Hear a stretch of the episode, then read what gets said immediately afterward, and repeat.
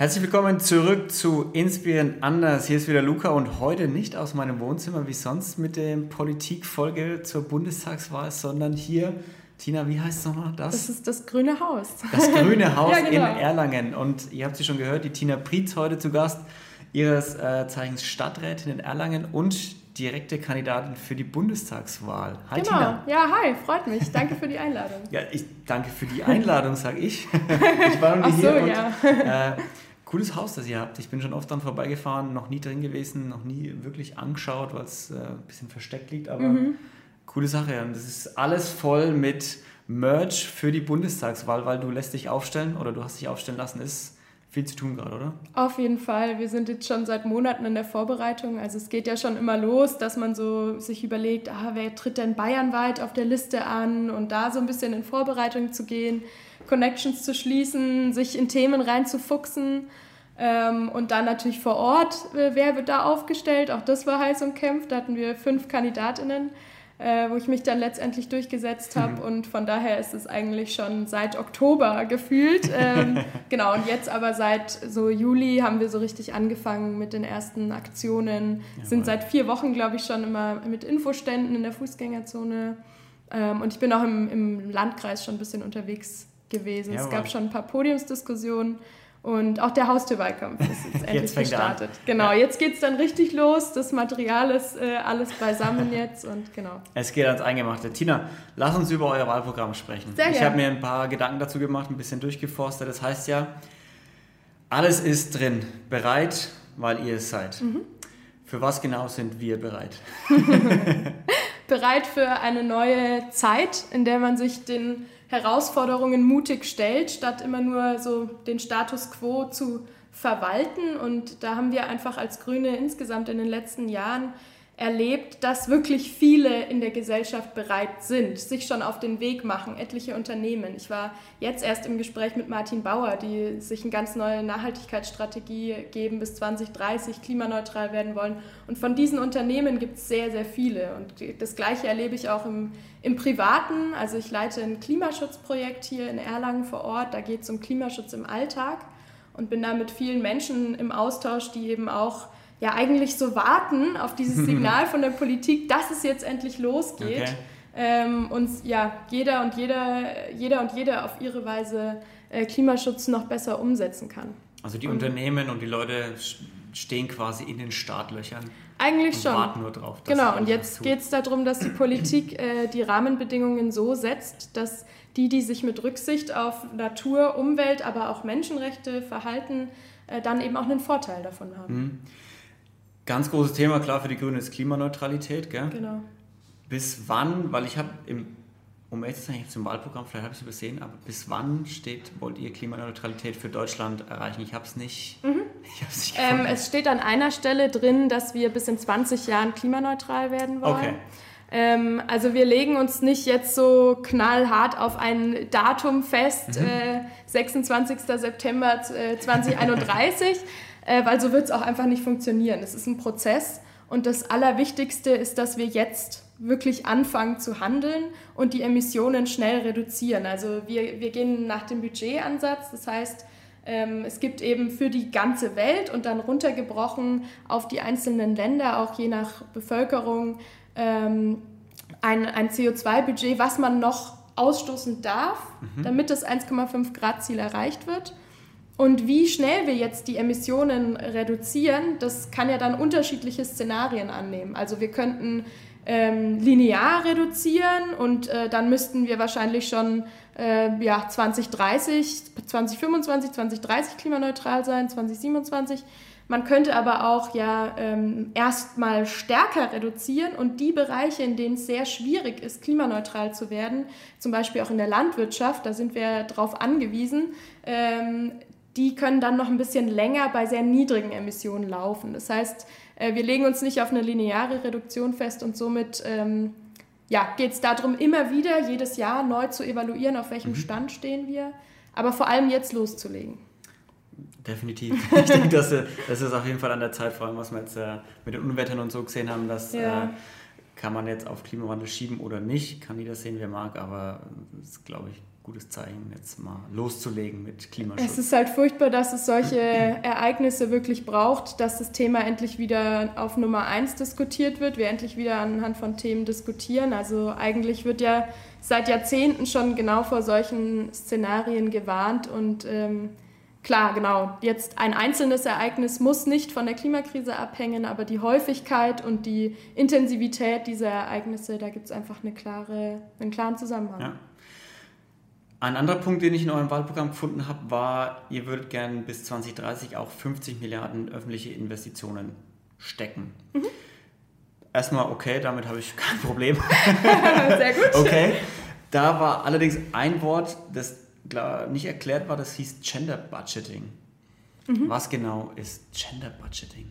Also ich verstehe darunter, dass man sich auch anguckt, ähm, wie sind denn Investitionen verteilt über die Bevölkerung. Mhm. Ähm, wir wollen ja absolute Gleichstellung der Geschlechter und Frauen sind halt häufig noch benachteiligt. Nicht nur Frauen, sondern auch äh, Transsexuelle zum Beispiel, also verschiedene Geschlechter und hier auch rein zu investieren. Das ist tatsächlich was, was man auch sehen kann in der Stadtpolitik, äh, dass viele Infrastrukturprojekte generell so wie planen wir unsere Stadt ein bisschen eher männlich gedacht sind. Also es sind häufig mhm. äh, Männer in den Rollen.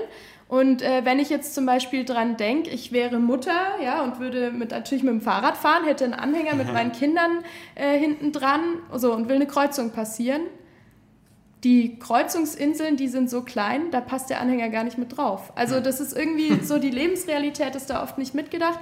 Und das heißt natürlich, wenn wir investieren, wenn wir klimaneutrale Infrastruktur aufbauen wollen, ähm, dann muss das auch so geschehen, dass alle berücksichtigt sind. Und die okay. 50 Milliarden, äh, genau, da sagen wir, wir wollen ähm, pro Jahr eben 10, nee, äh, das sind ja 10 Jahre, pro Jahr 5 Milliarden äh, genau. investieren, weil wir der Meinung sind, äh, wir können jetzt nicht einfach warten, dass von selbst Dinge passieren. Wir müssen äh, ranklotzen und gerade nach Corona, also nach ja auch finanziellen Krisen ist es eigentlich eine Regel, dass der Staat äh, mit Investitionen auch die Wirtschaft wieder anschiebt. Also da, dadurch werden ja Aufträge vergeben, mhm. zum Beispiel im Handwerk oder so, und äh, dadurch fließt ganz, ganz viel Geld ja dann auch wieder zurück in die Staatskassen.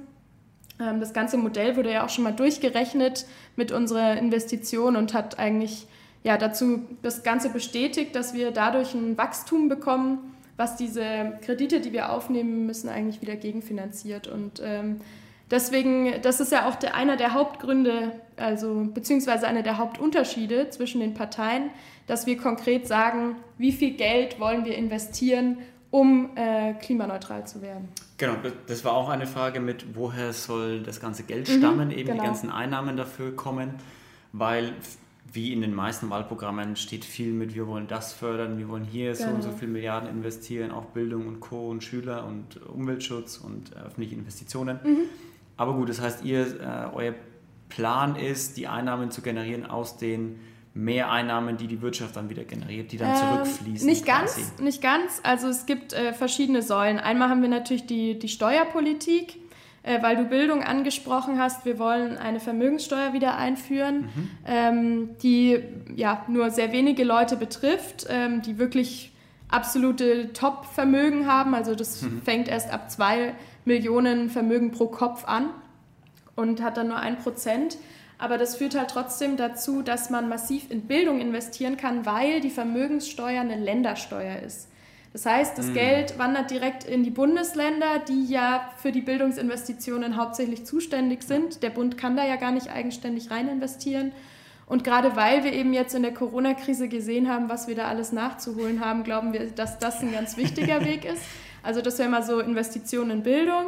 Ähm, auf der anderen Seite wollen wir die Steuerpolitik auch nutzen für mehr soziale Gerechtigkeit. Ist ein Wahnsinnsthema. Corona hat die Ungleichheit verschärft. Mhm. Äh, Wahlprogramme von Union und FDP sehen vor, die Ungleichheit noch weiter zu verschärfen, weil sie Steuererleichterungen ähm, für alle wollen, die aber sich in den hohen Einkommen besonders stark auswirken. Das heißt, die profitieren noch mehr. Äh, wir sagen, nach so einer Krise müssen starke Schultern auch mehr tragen. Mhm. Das heißt, äh, wir wollen den Spitzensteuersatz minimal anheben und dafür den Grundsteuersatz auch anheben. Das heißt, dass niedrige Einkommen entlastet werden. Das okay. ist dann praktisch eine Art, im gewissen Sinne schon eine Art Umverteilung, die mhm. wir auch brauchen, damit die Schere nicht weiter auseinandergeht. Ähm, gleichzeitig wollen wir natürlich gegen Steuerflucht und äh, Steuervermeidung kämpfen. Da kann man auch nochmal einige Milliarden hm. reinholen in die Steuerkassen. Und dann sagen wir aber eben, wenn wir jetzt diese große Herausforderung der sozial-ökologischen Transformation haben, gleichzeitig aus der Corona-Krise rauskommen müssen, dann muss der Staat investieren. Und das schaffen wir nur, wenn wir auch neue Kredite aufnehmen. Und das bedeutet, dass wir die Schuldenbremse nicht abschaffen wollen, weil die hat ihre Berechtigung, aber erweitern um eine Investitionsklausel. Das heißt, neue Kredite sind nur dann möglich, wenn wir damit wirklich investieren in was Neues, was uns okay. voranbringt. Okay. Zu Forschung ist ja ein Riesenthema auch mit ja. Klimaneutralität und Co. Das muss auch ähm, gefördert werden mhm. und äh, subventioniert werden vielleicht oder unterstützt werden zumindest.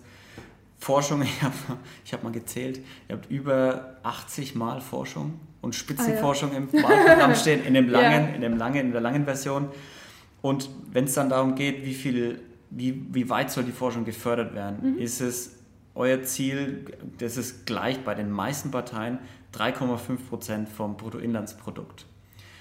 Das Bruttoinlandsprodukt äh, oder die, die, aktuelle, die aktuelle Prozentzahl liegt bei 3,0 irgendwas. Mhm.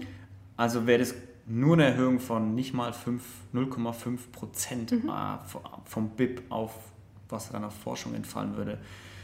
Ich bin Kaufmann, wenn es weniger als 0, wenn es weniger als 5 ist, dann runde ich es ab. Das heißt, es ist quasi 0. ja, okay. Na, ist das ja. dann ein bisschen zu wenig? Also, ich meine, wenn man sich mal überlegt, in welchen Dimensionen ein Bundeshaushalt äh, abläuft, dann sind da auch schon 0,1 Prozent viel.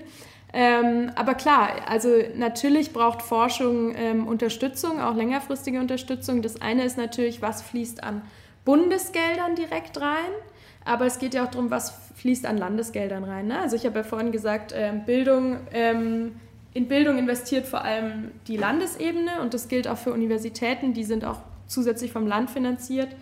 Äh, und das eine ist, Gelder wirklich für neue Forschungsaufträge bereitzustellen. Äh, das andere ist die Infrastruktur. Wie steht überhaupt die Uni da? Also ich, mhm. ich, bei der FAU äh, kennen wir es, dass wir einen riesen Sanierungsstau haben, der mhm. immer weiter vor sich hergeschoben mhm. wird. Eigentlich wurde da eben Geld vom Freistaat zugesagt, ähm, das ja, langsam bis gar nicht fließt bisher.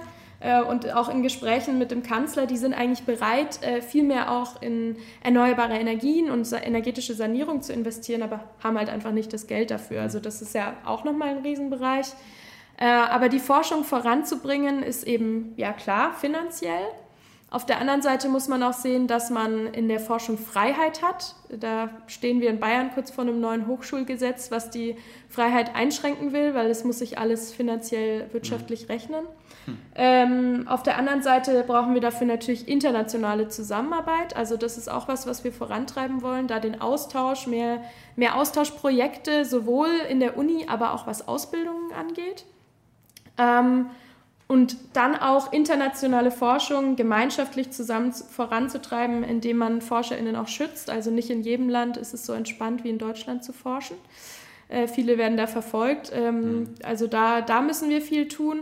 Und dann auch die Zusammenarbeit mit der Wirtschaft. Also viele Forschungsprojekte laufen ja in Kooperation mit Unternehmen. Und ähm, da sind also viele AkteurInnen gefragt, mhm. gleichzeitig rein zu, zu ja, investieren auch. Also auch Firmen investieren da ja, ja. rein. Das heißt, wir geben den Firmen eine klare Richtung vor durch Rahmenbedingungen, indem wir verlangen, äh, dass wir uns auf dem Pfad der Klimaneutralität äh, begeben, gewisse Vorgaben machen. Ähm, Firmen bekommen gleichzeitig dann ja, eine Sicherheit, dass sich diese Investitionen auch lohnen. Mhm. Ähm, weil sie wissen, okay, der CO2-Preis steigt so und so an. Das heißt, es wird wirtschaftlich, wenn ich weniger Emissionen habe. Also die Firmen haben ein Rieseninteresse daran. Wir schießen vom Bund zu und vom Land fließen auch nochmal Gelder. Okay, rein. also da geht was. Ja, da geht auf jeden Fall was. Und äh, was mir ein großes Anliegen ist, ist auch, äh, dass wir die Forschung, die Wissenschaft stärker mit der Gesellschaft zusammenbringen. Also weil das erlebe ich immer wieder. Äh, ich hatte jetzt neulich eben von meinem Projekt aus auch eine Exkursion von der Uni da, dass man halt sehr stark ja, kennt man im Privaten, in seiner Bubble äh, lebt, ja, aber das ist auch bei der Forschung so. Die ist halt in ihrer Forschungsblase ähm, und dann aber irgendwie die, die Erkenntnisse so zu vermitteln, dass die Gesellschaft auch was damit anfangen kann, beziehungsweise auch die, die Meinung der, der Leute aus ihrem Alltag mhm. wieder in die Forschung einzubeziehen. Das finde ich wahnsinnig spannend und da schlagen wir eben vor, verschiedene Reallabore, gerade in äh, Gebieten, wo sich sehr viel verändert, ähm, also zum Beispiel der Lausitz oder so, ähm, wo eben jetzt der Kohleabbau enden muss, ähm, dort mit der Bevölkerung gemeinsam sich zu überlegen, wie können wir in Zukunft hier mhm. erfolgreich leben.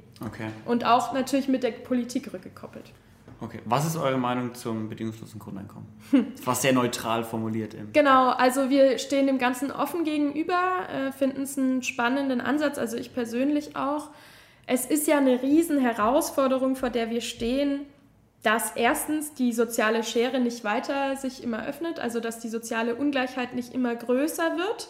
Wenn wir die bekämpfen, darf es aber auch nicht sein, dass dann alle irgendwie auf einem niedrigen Niveau sich einpendeln, sondern wir wollen ja den Wohlstand erhalten bzw. klimaneutral umbauen und mehren. Und da gibt es halt verschiedene Möglichkeiten, die in der Vergangenheit ausprobiert wurden. Äh, wir haben jetzt seit Jahren eine mehr oder weniger soziale. Marktwirtschaft. Und das bedingungslose Grundeinkommen ist eben eine Möglichkeit, ähm, ja, wie man Leute schützen kann, vor Armut absichern kann und ihnen gleichzeitig mehr Freiheit geben kann, auch am gesellschaftlichen Leben teilzuhaben und das zu tun, was sie gerne tun würden, was sie gut können, mehr die Leidenschaft dahinter äh, zu entdecken. Äh, wir sagen aber, wir führen es noch nicht sofort ein, es ist einfach noch nicht so gut erforscht. Äh, wir hatten es gerade über Forschung, wir wollen die Forschung am bedingungslosen Grundeinkommen weiter fördern, um da wichtige Erkenntnisse zu ziehen, was dieses Modell eben bringen kann. Und ich persönlich könnte mir auch zum Beispiel vorstellen, dass man irgendwie mal Wechselmodelle hat. Also dass man irgendwie ein ähm, paar Jahre das mal ausprobiert. Das wird jetzt in einigen Regionen ja ausprobiert, ja. beziehungsweise es gibt so ähm, Forschungsverfahren, wo halt einzelne Leute ausgewählt werden, die dann begleitet werden während der Zeit. Also finde ich wahnsinnig spannend. Ich wäre da offen dafür, aber wir brauchen auf jeden Fall noch ein paar Erkenntnisse. Okay.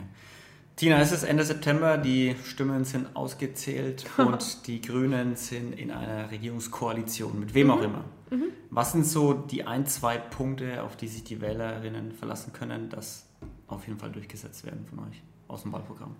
Also worauf man sich verlassen kann, ist, dass wir einfach alles dafür geben werden, um den Klimaschutz bzw. Klimagerechtigkeit äh, so weit nach vorne zu bringen, wie es nur geht. Also ähm, du hast gesagt, klar, wir sind in Koalitionen, das heißt, wir werden nicht alles durchsetzen können. Je stärker wir sind, umso mehr. Ähm, aber es zählt jetzt einfach, es zählt der Artenschutz, es zählt der Klimaschutz, es zählt auch die soziale Gerechtigkeit, es zählen unsere Menschenrechte in Europa. Äh, und da würde ich jetzt eigentlich ungern einzelne Punkte gegeneinander abwägen, weil man kann auch, finde ich, schwer sagen, ähm, die energetische Sanierung ist wichtiger als äh, Menschenleben im Mittelmeer zu retten. Also ja. Äh, ich, ich stelle mir auch immer wieder die Frage, mit unterschiedlichen Koalitionsmöglichkeiten könnte man vielleicht da mehr erreichen, beim anderen da mehr. Es wird darum gehen, knallhart zu verhandeln, so stark wie es geht äh, zu sein. Und natürlich werden wir Klimagerechtigkeit an, an die erste Stelle äh, setzen. Und für mich heißt es, der der Kern, die Grundlage davon ist erstmal der Ausbau der erneuerbaren Energien. Okay. Ohne den werden wir nichts hinbekommen, weil auch wenn wir äh, den Verkehr umstellen wollen, brauchen wir mehr Strom. Wenn wir die Wärme umstellen wollen, brauchen wir mehr Strom. Wenn wir die Industrie klimaneutral machen wollen, brauchen wir mehr Strom. Und wir sind ja jetzt noch nicht mal äh, annähernd bei 100 Prozent. Tina, äh, deine 60 Sekunden überzeugt die Wählerinnen von den Grünen. Ja, wir haben gigantische Herausforderungen vor uns. Die Themen sind wirklich groß und es wird auch Zeit, dass wir uns im Wahlkampf mit diesen Themen beschäftigen. Das ist das Thema Klimaschutz. Die Klimakrise ist da. Wir haben sie jetzt ähm, nicht nur bei uns in Deutschland, sondern auch weltweit. Jetzt gerade mit Waldbränden in Madagaskar wütet eine gewaltige Hungersnot. Wir spüren sie und unser, ja, unsere grüne Aufgabe ist es, die Klimakrise so zu begrenzen, dass wir als Menschen trotzdem noch gut auf diesem Planeten leben können. Also uns daran anzupassen und dass es einfach nicht weiter fortschreitet. Das gilt auch fürs Artensterben. Und diese Herausforderung ist so groß, dass wir sie nicht alleine schaffen. Wir brauchen natürlich Wählerinnen und Wähler dafür, aber wir wollen das Ganze auch mit der Gesellschaft zusammen machen und dafür treten wir an. Sehr schön.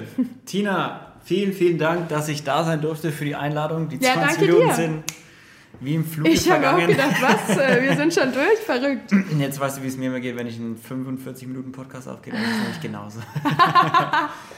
Kann also ich mir Leute, vorstellen. Leute, ihr habt es gehört. Ähm, wenn euch die Tina überzeugt hat, dann wählt die Grünen. Ganz, ganz wichtig, aber auf jeden Fall, dass ihr überhaupt wählen geht. Auf, auf jeden, jeden Fall. Fall. Ende September setzt euch Kreuzchen oder holt euch die Briefwahlunterlagen, die kommen demnächst auch. Und dann sage ich nochmal vielen, vielen Dank, Tina, dass ich da sein durfte. Danke dir, Luca, dass du das machst, dir die Zeit nimmst und diese wichtige Aufgabe. Äh, Finde ich annimmst. auch sehr wichtig. ja. Und Leute, ähm, bleibt sauber, seid lieb zueinander und geht wählen. Bis zur nächsten Folge. Macht's gut. Tschö. Ciao.